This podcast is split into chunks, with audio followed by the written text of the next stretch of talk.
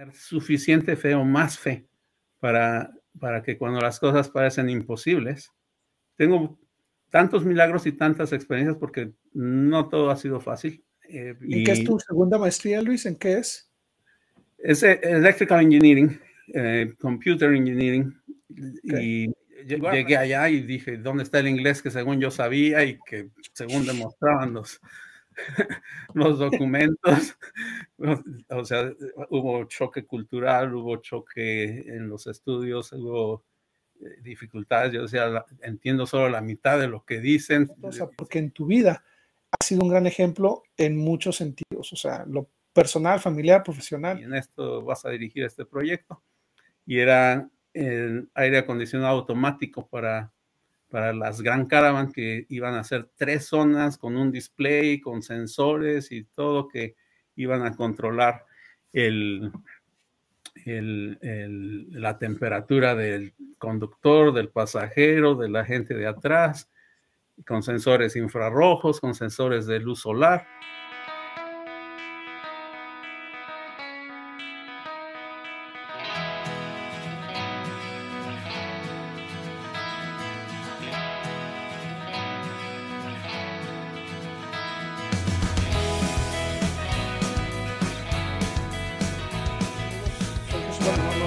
Este su programa Visión Cumplida, historias de éxitos, historias extraordinarias de éxitos ordinarios. en esta ocasión ah, me siento muy honrado porque un buen amigo mío aceptó platicar conmigo. Él es ah, de Puebla, él es ingeniero en electrónica, además tiene su maestría en electrónica, además tiene otra maestría en, en BYU y además es licenciado en, en música en el conservatorio. Y, bueno, él trabaja para la, industria, eh, para el software y ciberseguridad automotriz en Michigan, en Estados Unidos. Ya tiene muchos años viviendo por acá.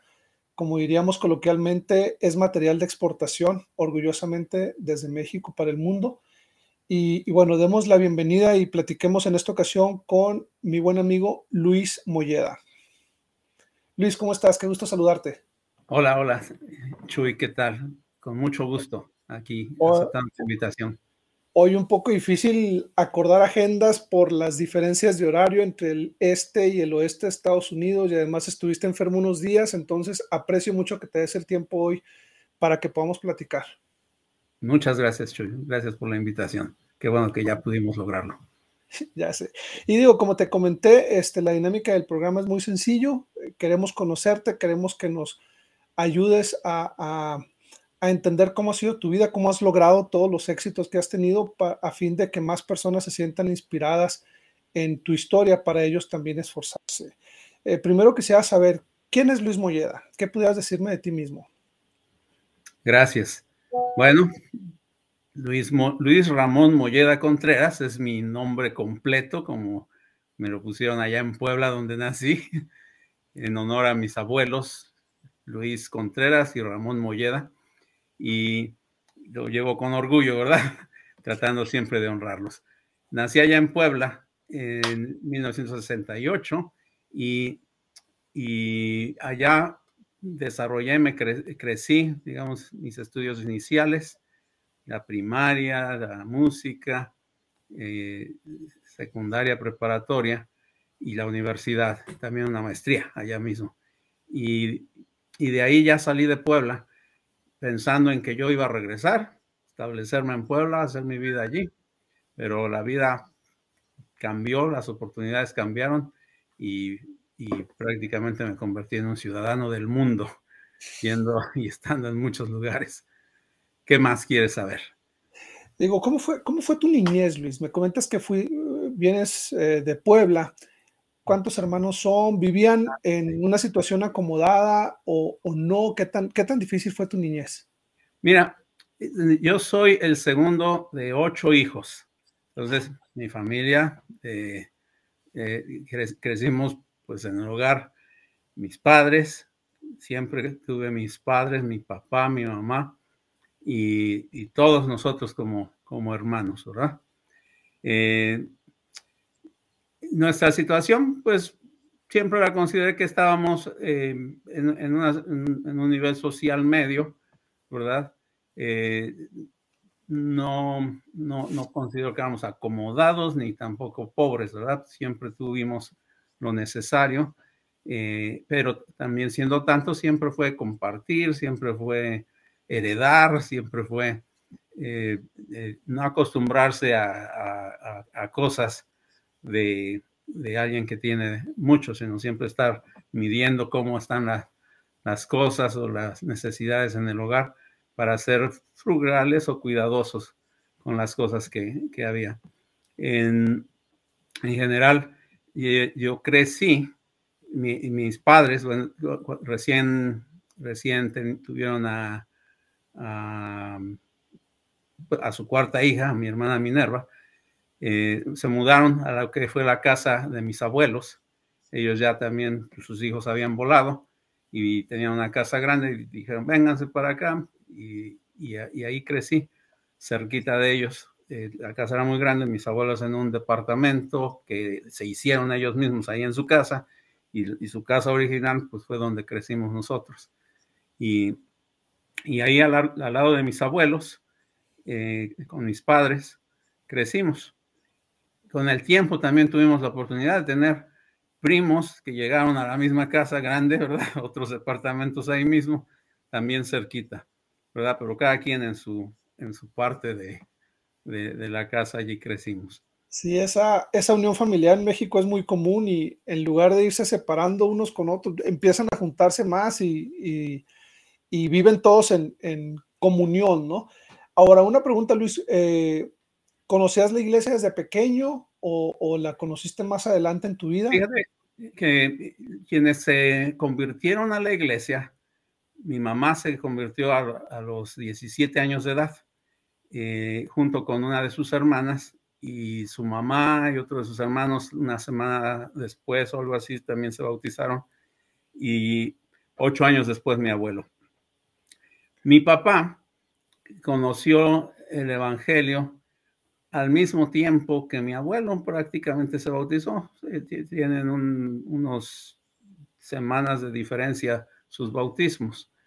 Y, eh, y, y, ahí él conoció la iglesia ya, ya mayor y fue donde pues también lo invitaron los misioneros a la casa de mi mamá para noches de hogar y allí también empezó a conocer un poco más a la familia y eventualmente cortejar a mi mamá. Pero eh, habiendo ellos dos sido solteros, conociendo la iglesia, iniciaron su matrimonio dentro de la iglesia. Es decir, ellos decidieron casarse e irse a sellar. En esos años era el viaje hasta, hasta Mesa, Arizona. Entonces, eh, mi papá tuvo que vender un camión para poder eh, financiar el viaje y no solo de él, sino que también para que se sellaran mi abuela y mi abuelo.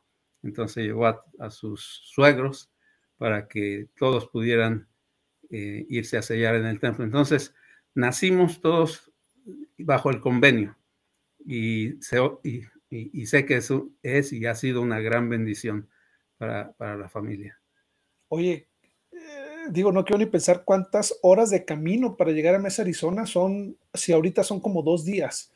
En las carreteras en aquellos años debe haber sido todavía más tiempo este, qué impresionante que ellos hayan ah, dado la importancia que se merece al sellamiento en el templo y hayan, hayan hecho ese sacrificio para estar ahí. Ahora, Luis, algo que me llama la atención es, bueno, tienes tu carrera, tienes dos maestrías, una segunda licenciatura en música, lo cual me deja claro que para ti la, la educación siempre ha sido muy importante. ¿Eso fue para toda tu familia o solo para ti? O sea, ¿Tú personalmente decidiste? Ok, platícame un poco de eso, por favor. ¿De dónde nace ese deseo de seguir estudiando, de seguir preparándose, de ser, de no quedarse solamente con acabé la prepa, acabé mi carrera y ya, sino que de continuar preparándose de la forma en que tú lo has hecho? Sí, la, en la familia siempre estaba la educación como una prioridad. Entonces, no es solo para mí, todos mis hermanos tienen carreras. Este, y posgrados, muchos de ellos. También eh, mi mamá tuvo su, su, carrera, ella fue arquitecto y, y, también hizo posgrados, maestrías. y, este, y la educación siempre estuvo, aún eh, poco antes de, fallecer, había logrado otro grado académico de BYU a distancia. sí. Y este, y entonces, en la educación dentro del hogar fue importante. Y, y, fue aún más importante o importante destacar que también lo fue para mis abuelos, porque mis abuelos pues, pusieron eso como importante para mi, mi, mamá, para sus, sus, sus, hermanos, mis tíos, que también ellos tuvieron y, lograron sus, sus grados académicos para, para tener carreras. Entonces, sí venía ya por tradición familiar, ¿verdad? Ese enfoque a la educación. Mi papá siempre nos decía, eh, prepárense, edúquense, eh, la, única herencia o la mejor herencia que les puedo dejar es que ustedes estén preparados para que ustedes puedan lograr por sí mismos eh, lo, que ustedes tengan. Entonces, no, no pensaba en que nos fuera a dejar herencias de otro tipo que no pudiéramos nosotros lograr por nosotros mismos. Y, así ha sido. Aquí lo, digo, no es una carrera fácil. El, área de la electrónica y, el software y todo lo que tú manejas pero además tu carrera en la música, porque vemos quienes nos gusta la música, la hacemos de, de manera amateur, si lo podemos decir de alguna manera, pero déjame decirte, decirle al auditorio, yo te conocí en Ciudad Juárez, tú eras un obispo joven, yo estaba, fue antes de casarme y después ya, ya recién casado, y yo dirigí el coro, y siempre al final batallaba para conseguir pianistas, y los últimos días te hablaba, eh, oye Luis, ven y ayúdame, y leías las partituras a primera, a primera vista y seguías al coro de manera maravillosa y me sacabas de apuros, no una vez, sino varias veces. Digo, te estoy muy agradecido, pero la verdad es que eh, aquellos que saben de música, tocar en el piano a Chopin es muy difícil y tú lo hacías ver como algo muy sencillo. Entonces, creo que es algo admirable, Luis, no solo tu,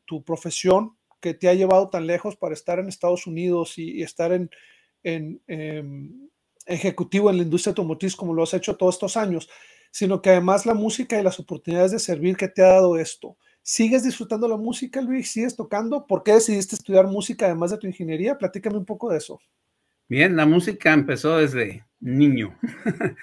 Tenía cinco años de edad cuando mi mamá, que también tocaba, y mi abuelo, que también tocaban piano, este, compraron un piano y lo llevaron a la casa. Y entonces le empezaron a dar clases a mi prima y a mi, y a, mi hermana mayor y, yo quise, yo también quiero tocar.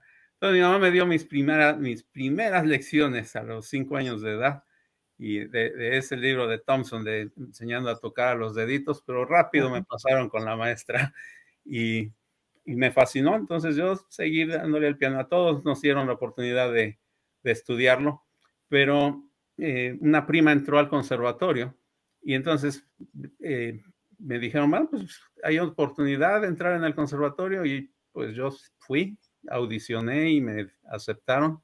Entonces desde los ocho años de edad empecé en el conservatorio a estudiar música en las tardes, es decir, en las mañanas yo hacía mis estudios de primaria y en las tardes mis estudios de música.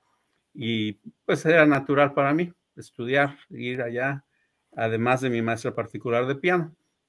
Y así fueron los años, de manera que tenían un programa el conservatorio que le llamaban vocacional de música para niños. Y en ese programa inicié, pero pues lo concluí y ¿qué sigue? Pues yo ya estaba acostumbrado ahí, pues entrar profesionalmente. Era una carrera muy larga, porque el programa del Conservatorio de Puebla en esos años eran 56 materias de del programa de estudios anuales. Es decir, tenías, tenías eh, prácticamente siete años, eh, ocho materias por año, eh, por, todos esos años para completar tu carrera de música. Y era un programa muy antiguo, en el sentido de que de que traía tradición profesional de, pianistas antiguos, ¿verdad? del siglo pasado. Y, pero nos hacía muy virtuosos en ese sentido. Era muy demandante. Y pues tomándolos de chiquito uno se acostumbraba. Me acostumbré así. O sea, tuve muchos años de solfeo, muchos años de coros, muchos años de piano eh, y, materias que eran idiomas como fue estudiar francés allá, eh, tenían italiano, tenían declamación, eh, literatura española, historia de la música, historia de la música en México. Imagínate, 56 materias, contrapunto, armonía, fuga, acústica, todas esas materias, pues las cursamos. Inglés también era parte, porque desarrollaban a los músicos, pues digamos, por un lado, aun si no estudiaban este, la secundaria o la prepa o alguna cosa así, entonces los hacían de esa manera. Pero para mí siempre fue a la par. Entonces yo estudiaba en las mañanas, en las tardes la música, y así fue que cuando ya tenía mis, mis 18 años de edad y pues ya, ya daba, desde los 14 empecé a dar clases de, de piano y, y, a los 18 ya estaba trabajando para Yamaha en, allá en Puebla antes de la misión, es decir, pues fue una, una oportunidad que para, para esos años, cuando terminaba mi preparatoria, mis compañeros de música eh, decían que ya nada más se iban a dedicar a la música y yo dije, pero pues, ¿por qué? O sea, no vas a estudiar una carrera, porque para mí era mi hobby, era mi pasatiempo. Entonces, algunos igual que yo, afortunadamente, y tú lo has de saber porque también sabes la música, te desarrolla tanto tus habilidades de, los dos lados del cerebro, de, que, resulta ser bueno para las matemáticas, para muchas cosas. Entonces yo quería ingeniería, ciencia o algo así, aparte de la música. Y por ahí le seguí. Había compañeros que, que al principio desearon hacer lo mismo, pero muchos otros dijeron, no, yo ya la música. Y son hoy en día músicos famosos, profesionales, internacionales, que son mis amigos, que se dedican a eso y que a veces hasta los veo con, con deseo, ¿por qué no me quedé con ellos? Pero... y, así pasa, a mí me tocó, yo crecí en una escuela de música, no era el conservatorio, pero una escuela en Chihuahua, donde toqué en orquesta sinfónica desde muy pequeño, 8 o 9 años empezábamos, y muchos de mis compañeros siguieron ahí y han tocado en orquestas sinfónicas, eh, no solo en Chihuahua, sino en varias ciudades, o algunos formaron sus bandas, o algunos han estado ahí, algunos por el lado virtuoso, otros por el lado popular, pero al final han vivido la música todos estos años, y de repente me queda la espinita, híjole, si se me ha dedicado solo a eso, pero yo igual que tú, siempre vi la música como un complemento en mi vida, algo que me, que me alimentaba espiritualmente, una manera de servir, pero no sé si me va a poder dedicar a eso 100%, no, no lo sé. Yo en la pandemia eh, meditaba decía, ¿cómo me gusta la música? Porque volví a retomar el piano con más tiempo. Y, y, decía, ay, pues es que me fascina, ¿verdad? Me apasiona, me encanta. Y, este, y, pues la ciencia me encanta, me apasiona, ¿verdad? Pero no sé, ha sido algo diferente que, eh, de repente digo, cuando tengo estrés por el trabajo, alguna cosa, me siento al piano y me pongo a tocar y puedo allí volverme a tranquilizar. Claro, y, digo, tienes un don especial. Además de todos los años de estudio, tienes un don especial, tocas de manera muy, muy virtuosa y me da gusto que lo sigues haciendo. Ahora, Luis, a los 18 me decías, terminas o, estás en la música, empiezan las decisiones importantes en la vida. Eh, ¿En qué momento decidiste irte a la misión? ¿Dónde serviste tu misión? ¿Qué pudieras platicarme un poco de tu misión?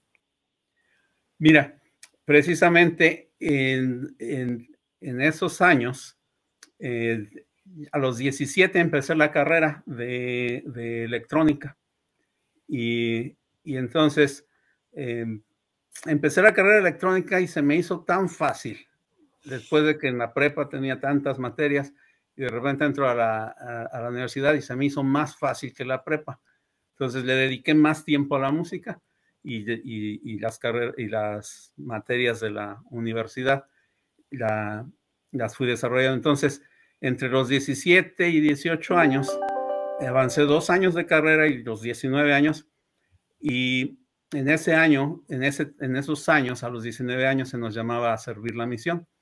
Entonces, mi presidente de misión eh, mi presidente destaca, me llama me, y me dice, bueno, ya es tiempo que vayas a la misión.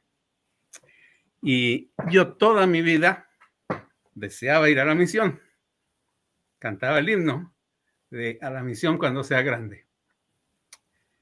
Y entonces, este, me, me, dice el presidente, bueno, este, es tiempo que vayas a la misión, ¿para cuándo? Yo hice cálculos, dije, bueno, estoy comenzando este semestre de la universidad, pues cuando lo termine, lo termino en, eh, para, para, julio, agosto, entonces en septiembre del 87 me voy a la misión. Ellos, ellos estaban llamando a muchos a la misión y era alrededor de marzo y, y mis, mis contemporáneos empezaron a irse a la misión, recibir sus llamamientos, pero yo lo programé para entonces. Pero al llegar de esa entrevista a, a la casa, me dice mis papás, ¿para qué te llamo el presidente? ¿Para qué fue la entrevista con el presidente de Estaca? Le dije, ah, para irme a la misión. ¿Y qué le dijiste? Pues que me voy para septiembre. Y, y en ese momento, la respuesta de mi papá no fue lo que yo esperaba, porque me dijo, deja eso para los que no estudian. Tú tienes un, un eh, eh, tú, tú, estás haciendo muchas cosas, tú estás haciendo muchos logros.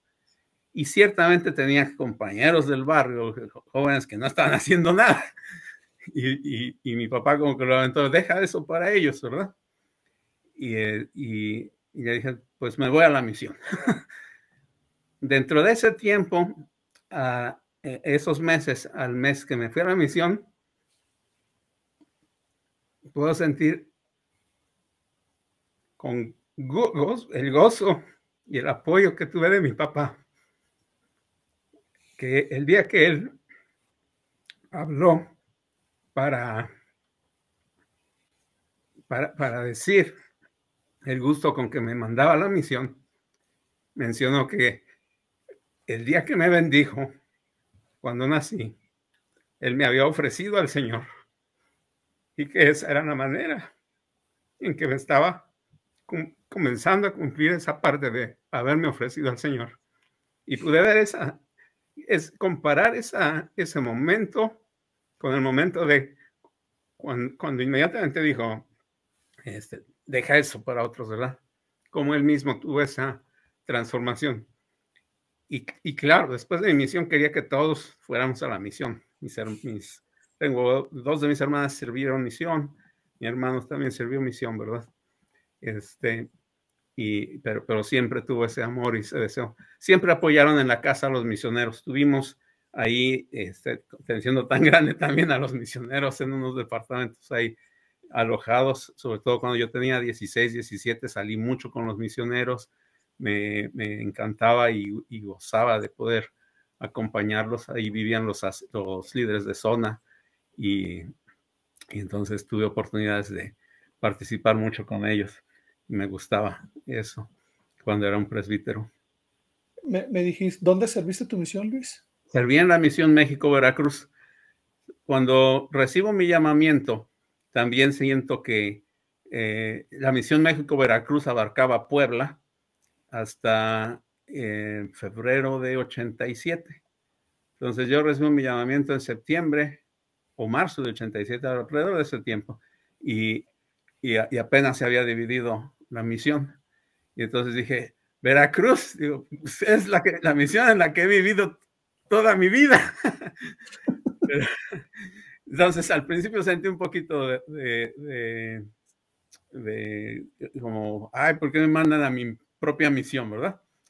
Pero realmente no era mi propia misión. O sea, siendo tantos, no habíamos salido mucho de Puebla. Ni, eh, o sea, sí había conocido Veracruz poco antes porque no conocí el mar hasta muy hasta, siendo adolescente, ¿verdad?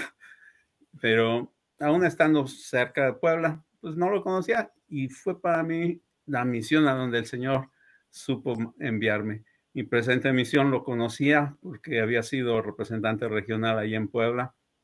Este, él, es nuestro famoso, si lo conocen algunos, Leonardo Ramírez, que también era músico, con quien compartía y, compartí eso y pude trabajar con él, pude trabajar con él muchos meses siendo su secretario en, las oficinas de la misión y, tener una cercanía muy fuerte con su familia y, gozar mucho de mi misión. Mi misión, eh, aún con las experiencias y con todo, yo siempre fui una persona un tanto cohibida, retraída, eh, temerosa. Entonces, me gusta compartir esta experiencia de mi misión. Cuando llegué, mm, eh, aún, aún con mi gran testimonio y todo, pero era muy miedoso para hablar y conocer a la gente. Mi primer día me quedé congelado cuando mi compañero me dijo, me, me demostró cómo tocar puertas y me pidió, ahora toque usted la puerta. Y, y no pude hablar, me quedé mudo y me volteaba para que él dijera algo. Y él me decía, usted, usted. Y no me decía nada, me volteaba otra vez para que él dijera algo. Y ya intervino y me dijo, no, pues tienen que decir así como yo, va a hacerlo en la siguiente puerta. Pero, al, pero, más adelante en mi misión nadie me paraba. me, me decían, Elder Molleda, ¿por qué? Usted es muy agresivo, muy aventado para hablar. Se sube al taxi y ya les está hablando de la iglesia. Digo, pues es que son los únicos cinco, tres minutos que voy a tener con esta persona. Y, pues traigo mi placa, soy misionero, que sepa qué estoy haciendo y que me diga si sí o no quiere escuchar más. Y así tuve muchísimos conversos. Así me denoté como, con mis compañeros con demasiados bautismos. Digo demasiados porque eh, fueron récords para la misión, pero porque nada nos detenía. Y puedo decir ese cambio, ¿verdad? A mí me dijeron al iniciar la misión, la misión va a ser el termómetro de tu vida. Así que puedes alcanzar hasta donde tú quieras, pero esto te va a demostrar, porque tú vas a tener al Señor a, tu lado 100%, como, como en ningún otro momento. Así que puede ser lo que quieras ser y que no haya sido. Y, y así fue como lo puedo sentir que viví algo que yo aprendí al salir de la misión es, tú vas a saber qué tan buen misionero fuiste, no cuando terminas tu misión, sino 10, 20, 30 años después, al mirar hacia atrás, y ver lo que has hecho con tu vida. Y tomando eso como parámetro, Luis, yo te puedo decir, sin temor a equivocarme, que tuviste una misión muy exitosa porque en tu vida ha sido un gran ejemplo en muchos sentidos, o sea, lo personal, familiar, profesional, todo lo que has logrado. Ahora, ¿cómo te sientes ahora? Me estabas comentando que tu hijo está por irse a la misión. ¿Cómo te sientes ahora que una generación más este, está a punto de partir para servir al Señor? Estoy muy contento que pueda servir. Eh, lo, veo y, lo, y a veces lo comparo conmigo. Oh, también es muy introvertido, también es, o, yo lo siento peor que yo. Y ruego y pido que él está emocionado, ¿verdad? Deseoso de servir. Y, Se va a servir verdad? Argentina, sí, Argentina, Buenos Aires Oeste. Allá lo, llaman para, comenzar el 23 de enero de 2023. Y, eh, y, y, bueno, pues deseo que él también pueda encontrar en la misión y lograr lo que a lo mejor como padres pues hayamos estado cortos en, en, en, en darle, pero que el Señor le puede dar allí en la misión. Porque así como tus hijos, como mis hijos y los hijos de los que nos escuchan, que, en el Evangelio están creciendo. Sabemos que son eh, hijos de Dios escogidos para esta época, para este tiempo, entonces con un gran futuro y un gran, gran ah, muchas oportunidades, ¿verdad? Para, para establecer el reino de Dios en la tierra. Así es. Ahora, Luis, yo te conocí, como decía yo, cuando vivías en Ciudad Juárez. Todavía no ibas a Estados Unidos. Ya trabajabas en una empresa de diseño de la industria automotriz, si no me equivoco, y eras obispo, un obispo joven en aquellos, en aquellos años. ¿Qué pasa después de la misión? ¿Qué sigues estudiando? Me decías que la, carrera, la maestría, ¿y qué te lleva a Ciudad Juárez, a donde estuviste algunos años con tu familia? ¿Y qué te lleva a hacer el trotamundos que has sido hasta ahorita en algunas ciudades por tu carrera profesional? Platícame un poco más de tu vida profesional, Luis. ¿Qué pasa cuando regresas de la misión y, y qué te lleva hasta donde estás ahora? bueno, digo, esa transición que me lleva a eso, ¿verdad? Sí, después de mi misión, eh, continuó mi, mi, carrera, es decir, la dejé, había, había dejado dos años avanzados y me quedaban dos años y medio para graduarme. Llego, eh, tenían una semana o dos semanas que había comenzado la universidad y una semana. Entonces llego una semana de, clases y me integro con un nuevo grupo. Mis compañeros estaban ya por terminar en su último semestre. El nuevo grupo, pues lo empiezo a conocer ya con más habilidades sociales y todo. Empiezo a, amistarlos y, y, e integrarme con ellos. Me fue al principio, esos primeros días difícil porque decía, esto, esto lo estudié, pero es como un recuerdo empolvado que no tengo ni idea de cómo hacer cálculo, cómo hacer eh, integrales, no sé, y todo está como en, sí lo supe, pero no lo recuerdo. Lo mismo me pasó con el piano, de repente mis obras que tocaba más, más, más majestuosas, pues no podía, eh, no podía, había dejado de practicar un buen rato, ¿verdad? me imagino que tocabas himnos nada más y de ahí en fuera ya no tocabas nada. Eh, digamos, tocaba lo que es para mí fácil, ¿verdad? Pero lo que para mí era difícil, pues eso ya estaba otra vez empolvado. Y, y bueno, al regresar me fue difícil, pero la bendición que siento es que nunca perdí ni una clase, ni una materia, ni un semestre. Es decir, me pude al, fin de ese semestre ya estaba regularizado, estaba este, a la par de mis compañeros, destacándome nuevamente, eh, al punto de que una de las materias era filtro para, para todos los estudiantes y, fui, y fuimos siete de 180 que la aprobamos y me pude ir entre esos siete al siguiente semestre. Y y, eso fue para mí el ejemplo y sentí yo una bendición por haber servido al Señor. El haber, ah, el haber este, pues dejado mis estudios no significó perderlos, sino regresar con fe y aun cuando fueran difíciles y desveladas y al, principio, o bueno, esos años, eh, lo pude seguir adelante y, completar toda mi carrera a tiempo y, sin perder ni una materia ni un semestre en ningún momento. Y completé mi, mi carrera. Fueron tiempos de empezar también, estaba, estuve, me, inscribí en el instituto, participé en el instituto, soy graduado del seminario muchas veces y, voy a explicar por qué, porque yo también en la primaria, la primaria la iglesia tenía primarias en esos años. Entonces yo estudié en la primaria de la iglesia y teníamos seminario.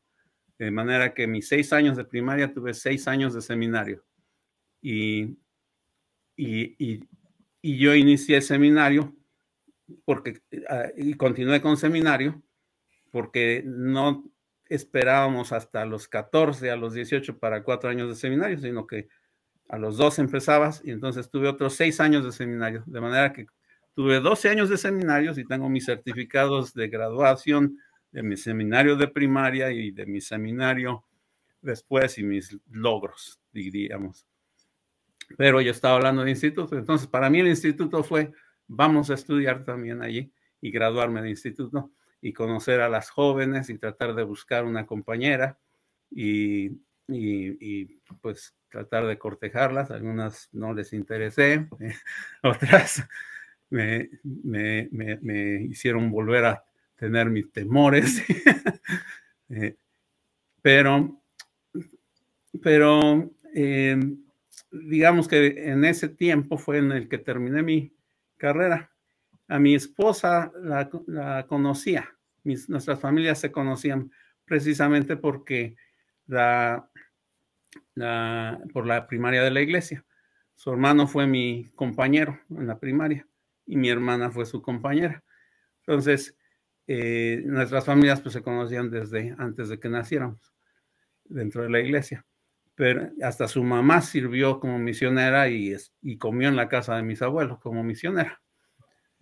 Pero eh, allí, allí me interesó, la, la vi ya, ya no como niña, ¿verdad? Ya la vi una jovencita, atractiva, y, y, la traté de cortejar. Pues pasaron muchos años, es una historia muy larga que no la voy a contar aquí, ¿verdad? Pero eh, llegó el momento en el que ella decidió irse a la misión y yo dije, está bien que se vaya a la misión, ¿verdad?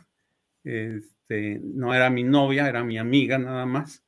Y, y, y, la había cortejado y, y, intentado cortejar, me había hecho que no.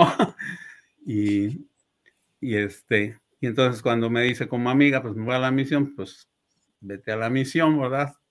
Que ya mi corazón no tiene dolores ni nada, porque, pero se fue a la misión y nos estuvimos escribiendo por cartas y prácticamente la esperé a su misión mientras me inscribí en la maestría en el Instituto Nacional de Astrofísica, Óptica y Electrónica, que está en Tonancintla, Puebla, y, y, fui becado y entonces ahí eh, inicié mi primera maestría en electrónica. Entonces ahí estuve, estudié, hice prueba para ir al Simvestab, este, pero decidí esa maestría porque me gustó más y además estaba cerca de casa, tenía, podía vivir todavía en casa. Y, y, eso, y esos dos años de maestría, eh, pues también fueron algo difíciles, ¿verdad? Porque el nivel de, se, se, eleva en cuanto a la educación. Y, y la música por otro lado y el instituto, digamos, sobre ese, ese era, ese era en, lo que yo me movía y, y esperaba por cartas, ah, sin ningún compromiso ni nada, porque, porque no se fue sin ser mi novia ni nada, ¿verdad? Como amiga nada más. Y después de, de que regresa, eh, prácticamente el día que regresa, ese día le pedí que fuera mi novia y con plan de matrimonio, le dije. Es decir, este, de aquí a un año nos casamos y si, si vemos que sí continuamos y nos interesa, si seguimos y si, si, si queremos seguir esta relación. Y así lo hicimos y así se cumplió. Para cuando, para, para, agosto del 94, que estaba terminando, bueno, estaba presentando examen profesional, eh, nos dice su tía, ¿qué están haciendo? No, pues estamos haciendo planes para casarnos allá por diciembre, o sea, cuando se... Y me, y me dicen, ah, no puedes seguir cortejándola. Este, si, no la has pedido, ¿cómo están haciendo planes si no la has pedido? Y, y, y, ah, no, pues hasta aquí, no puedes ya venir a verla si no la pides. Fue una presión a lo mejor aquí. Yo tenía, en una semana presento mi examen profesional y mi, preocupación estaba en mi examen profesional y me, y, me, dice mi, mi esposa en ese tiempo, ¿sabes qué? Pues no puedes venir hasta que me pidas, así que pues pídeme, o me pides o ya, no, ¿verdad? Y, recibí presión. Y yo dije, bueno, ¿qué más? Mi examen es en 10 días, pues la próxima semana, bueno, pues voy con mis papás. Y mi papá no era mucho de seguir protocolos o cosas así, diferente a la familia de mi esposa. Y le digo, tenemos que pedir, eh, ¿sabes, ¿sabes qué, papá? Pues tengo que pedir a, a Inoam para mi, este, porque si no ya, o sea, yo tengo planes de casarme para diciembre y si no, ya me van a mandar a volar. y, este, y, primero yo quería que me esperaran a que presentara mi examen, pero si no, no iba a poder ni siquiera ya asistir a mi examen. Entonces me dice, bueno, ¿qué tenemos que hacer? Tenemos que llevar, y dice, charolas de pan o qué, o como en los pueblos o qué, me hace broma. Yo primero pensé que a lo mejor iba a decir que no, y no, me apoyó mi papá ahí completamente sentí su apoyo y me y, y digo, no, pues que nada más vayamos, una cena ellos preparan y pues yo la voy a pedir, ¿verdad? Y, y así fue. Entonces ya me comprometí, ya pudo acompañarme a mi examen profesional y, y para entonces había aplicado había, bueno, había, yo a la par de mis estudios también estudié idiomas, estudié inglés y, y, entonces había obtenido el certificado de, de Cambridge para como nivel de inglés. Hice un examen eh, de TOEFL y saqué muy buen grado y nivel y entonces con ese me atreví a pedir becas para estudiar un doctorado. Y, y entonces obtuve, las, obtuve becas, entonces yo ya sabía, dije, bueno, pues nos casamos y el siguiente año pues me voy a ir becado. Estuve escogiendo oportunidades, universidades, eran las oportunidades que, que, estuve viendo en esos años. Y eso me, me llevó a la oportunidad de, de, decir, bueno, nos casamos. Ah, pero también al, al, presentar mi examen profesional, entonces recibí ofrecimiento para trabajar en la, en la universidad, en la UAP. Y y obtuve una, un, un, puesto de profesor en la carrera de electrónica de tiempo completo. Entonces prácticamente ya tenía los pies metidos en la universidad con una plaza para toda mi vida si quería. Y, y, ya visualicé mi vida ahí, ¿verdad? Y este, entonces ya tenía un trabajo seguro, ya tenía eh, una novia ya un poquito más segura, prometida, y, y, tenía una oportunidad de, de ser, de, hacer mi, un doctorado. Entonces, em, ya, ya comencé a trabajar así, hice, em, eso me ayudó pues, también para financiar mi boda y, y, para tener un, lugar bien y seguro para comenzar mi matrimonio. Y este, y ya para diciembre del 94 es cuando me, casé. Y, y, nos fuimos a sellar el Templo de México.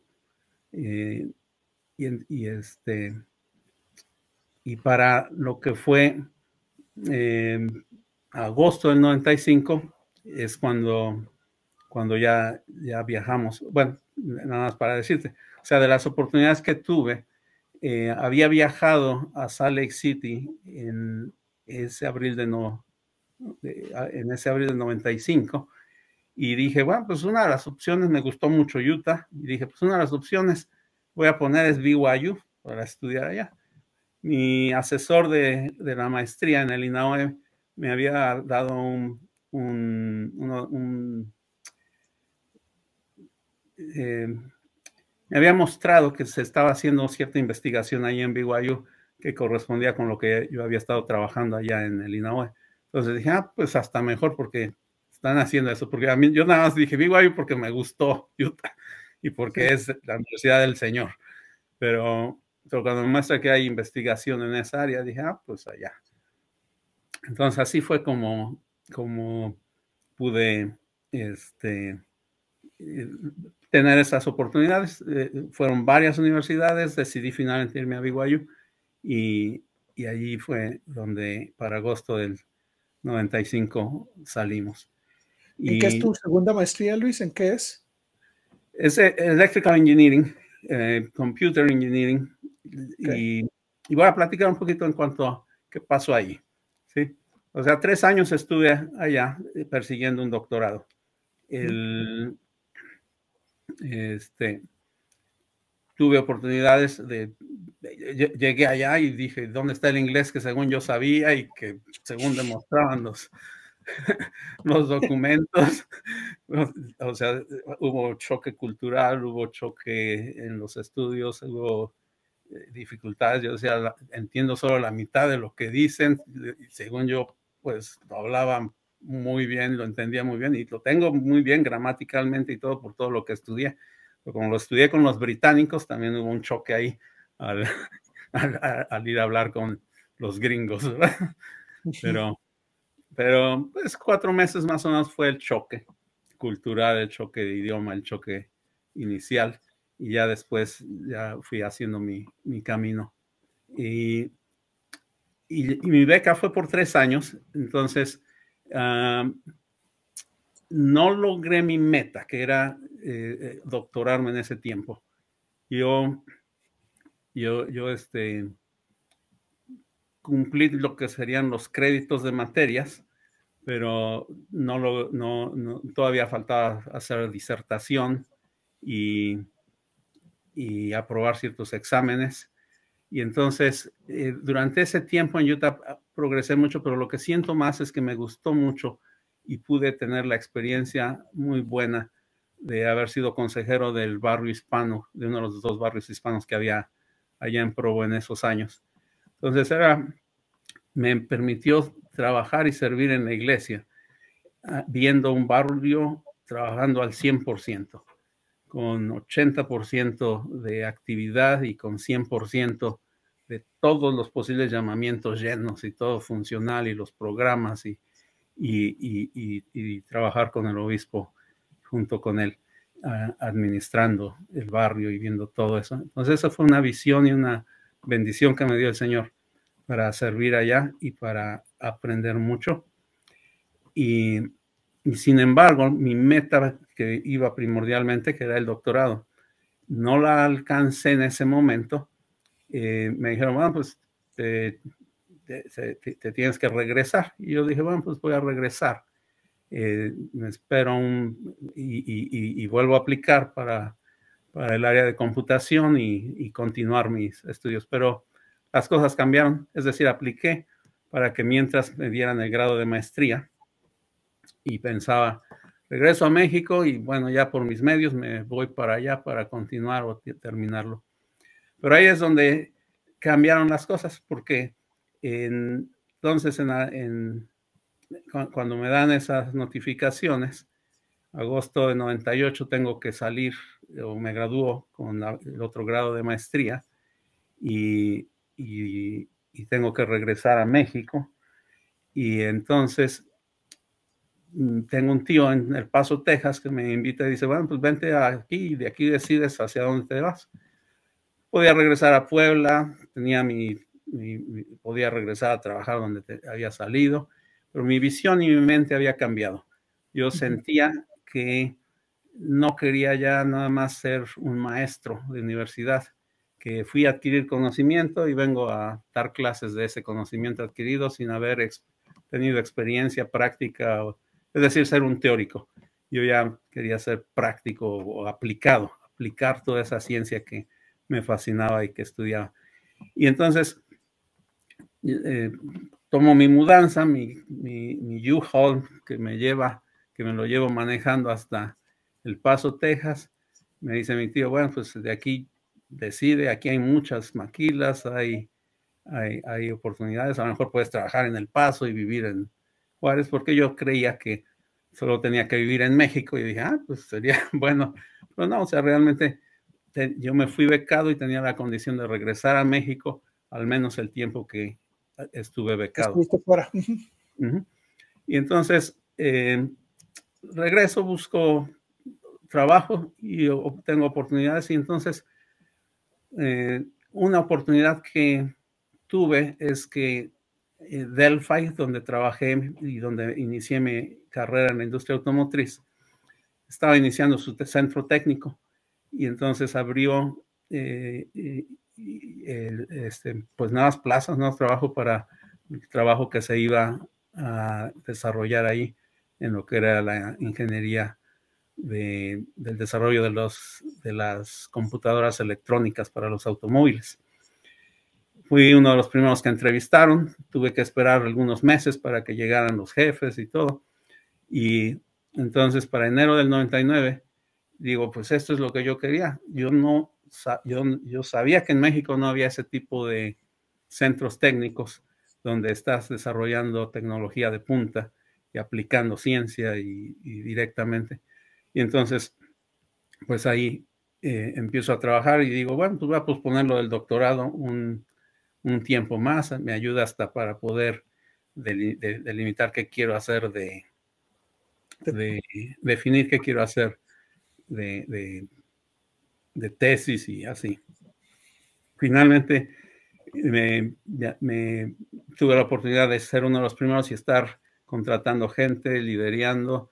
Y entonces allí desarrollé eh, mi carrera. O sea, me fasciné desarrollando eso, teniendo la oportunidad de, pues, desarrollar computadoras que controlaban el aire acondicionado de los vehículos. Fue lo primero. Cuando me contrataron, me dijeron ingeniero de software y me dicen para, para aires acondicionados de autos. Y yo, y yo para esos años decía, pero ¿para qué quieren software ahí? Si nada más siempre dejar una palanca para caliente, otra para frío, otra para arriba, otra para abajo. Así era lo que yo conocía, ¿verdad? ¿Para qué quieren software? No, y ya lo primero que dicen, mira, pues es que este es lo que vas a, lo que estamos desarrollando y, y en esto vas a dirigir este proyecto. Y era el aire acondicionado automático para, para las Gran Caravan que iban a ser tres zonas con un display, con sensores y todo que iban a controlar el, el, la temperatura del conductor, del pasajero, de la gente de atrás, con sensores infrarrojos, con sensores de luz solar. Entonces yo dije, ay, pues sí, aquí sí. Y el, software, toda esa tecnología y, estar a la punta de tres años antes de lo que va a salir en el vehículo, estar desarrollándolo y con electrónica, con software, con sistemas, con ingeniería mecánica y, con procesos y, tantas cosas que, que establecieron en ese centro técnico y que fue un semillero para el país, realmente en muchísimas áreas, muchísimas cosas. Eh, desarrollamos mucha, mucha ingeniería eh, mexicana, es decir, tuve la oportunidad de contratar muchísimos ingenieros en el centro del país, en Chihuahua, en Ciudad Juárez, pero no teníamos, eh, no, nos daba capacidad Ciudad Juárez para, para, para, la ingeniería que necesitábamos, entonces importamos gente de todo el país y los desarrollamos como ingenieros de software. Entonces, allí cambió mi perspectiva, me dediqué a lo que fue el desarrollo de los ingenieros en, electrónica, en software, y de allí fue que, que tuve oportunidades, es decir, tuve asignaciones en Milwaukee, Wisconsin, tuve asignaciones en, Michigan, y, esas asignaciones era expatriado, es decir, como mexicano contratado en México, me enviaban a, a trabajar por tiempos a, Estados Unidos. A veces pues, tuve la oportunidad de dirigir equipos a nivel mundial. en mi primera asignación en Michigan estuve dirigiendo gente de la India, de Suecia, de Estados Unidos, de México, y todos para desarrollar proyectos muy interesantes. Por ejemplo, me tocó guiar y dirigir el primer eh, panel de instrumentos para Cadillac, que era una pantalla, digamos, todo por pantallas, podías escoger y cambiar el estilo que querías ver con muchísima tecnología que, de, navegación, de los teléfonos, de reflejar en el parabrisas y, poder proyectar ahí como si estuvieran flotando los números. Toda esa tecnología me, tocó dirigirla, desarrollarla para Cadillac y, y, después que General Motors lo hacía para Cadillac, pues ya va pasando a las plataformas que siguen más adelante. Y, regresé a México, tocó dirigir tecnología hacia afuera del automotriz también, para Caterpillar en lo que es equipo industrial. Y, y, tuve esas oportunidades de, ser pionero o de que me dieran los proyectos más difíciles o más, más innovadores para dirigirlos y, poder tener equipos de trabajo con los cuales desarrollar toda esa tecnología. Y, eventualmente, pues ahora sí que mis hijos nacieron en Estados Unidos, cuando entre asignaciones y tiempos, mis hijos nacieron en Estados Unidos. Entonces, sabía que eventualmente iba a regresar a Estados Unidos. Hace cinco años se me dio esa oportunidad y entonces fue cuando regresé a Michigan, pero ya con plan de establecerme aquí un poco más. Por eso tengo cinco años ya, pero ahora sí ya residiendo acá, no como mexicano, sino, o bueno, sí como mexicano, pero, pero no en un empleo de mexicano expatriado, sino ya como, como alguien contratado en, este país, ¿verdad? En Estados Unidos. Y, me da mucho gusto, Luis, tu carrera profesional, como lo dije antes, es impresionante.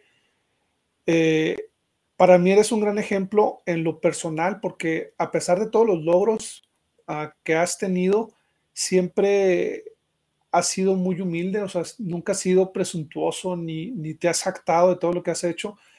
En lo personal, o sea, los conozco a ti y a tu esposa desde hace años y siempre han sido un ejemplo de cómo se llevan, cómo, cómo como familia, este, también en la iglesia te he visto servir. Eh, digo, en, todas las áreas eres alguien que, que eres digno de, de, emular.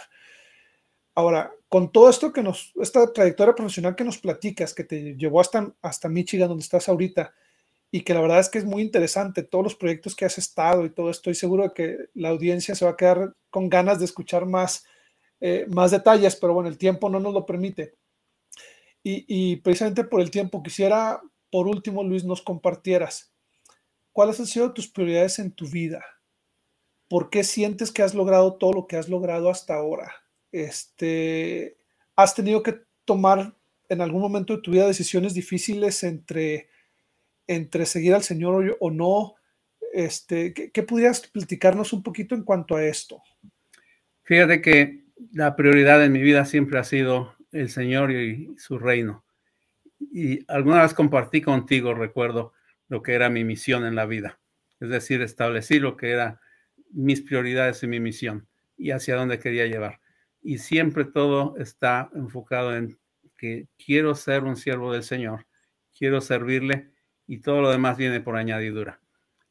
he tenido la oportunidad de servir muchísimos llamamientos, prácticamente sobre todas las áreas de liderazgo y de, pero, pero servir es estar cerca de las personas, cerca de los hermanos.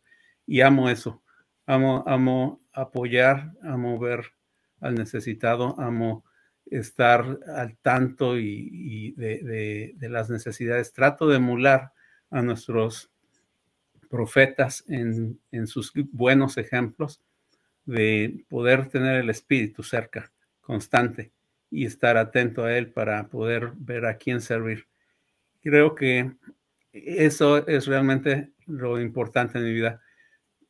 He tenido muchos desafíos en la vida, pero nunca en tener que decidir entre el Señor u otra cosa. El Señor es primero, porque todo lo demás ha, sido difícil. Fue difícil para mí regresar sin mi, sin mi grado de doctorado en ese momento, porque a mí me dijeron, tienes que regresarte, tienes una semana y un mes de gracia para regresarte, cuando yo tenía planeado estar otro año allá en, en Utah, fue un tiempo difícil, pero el Señor me bendijo y me dio oportunidades. Eso fue lo que me llevó a estar allá en, en, el comité de la dedicación del templo de Juárez, que, sentí, bueno, aquí me quería el Señor en ese momento.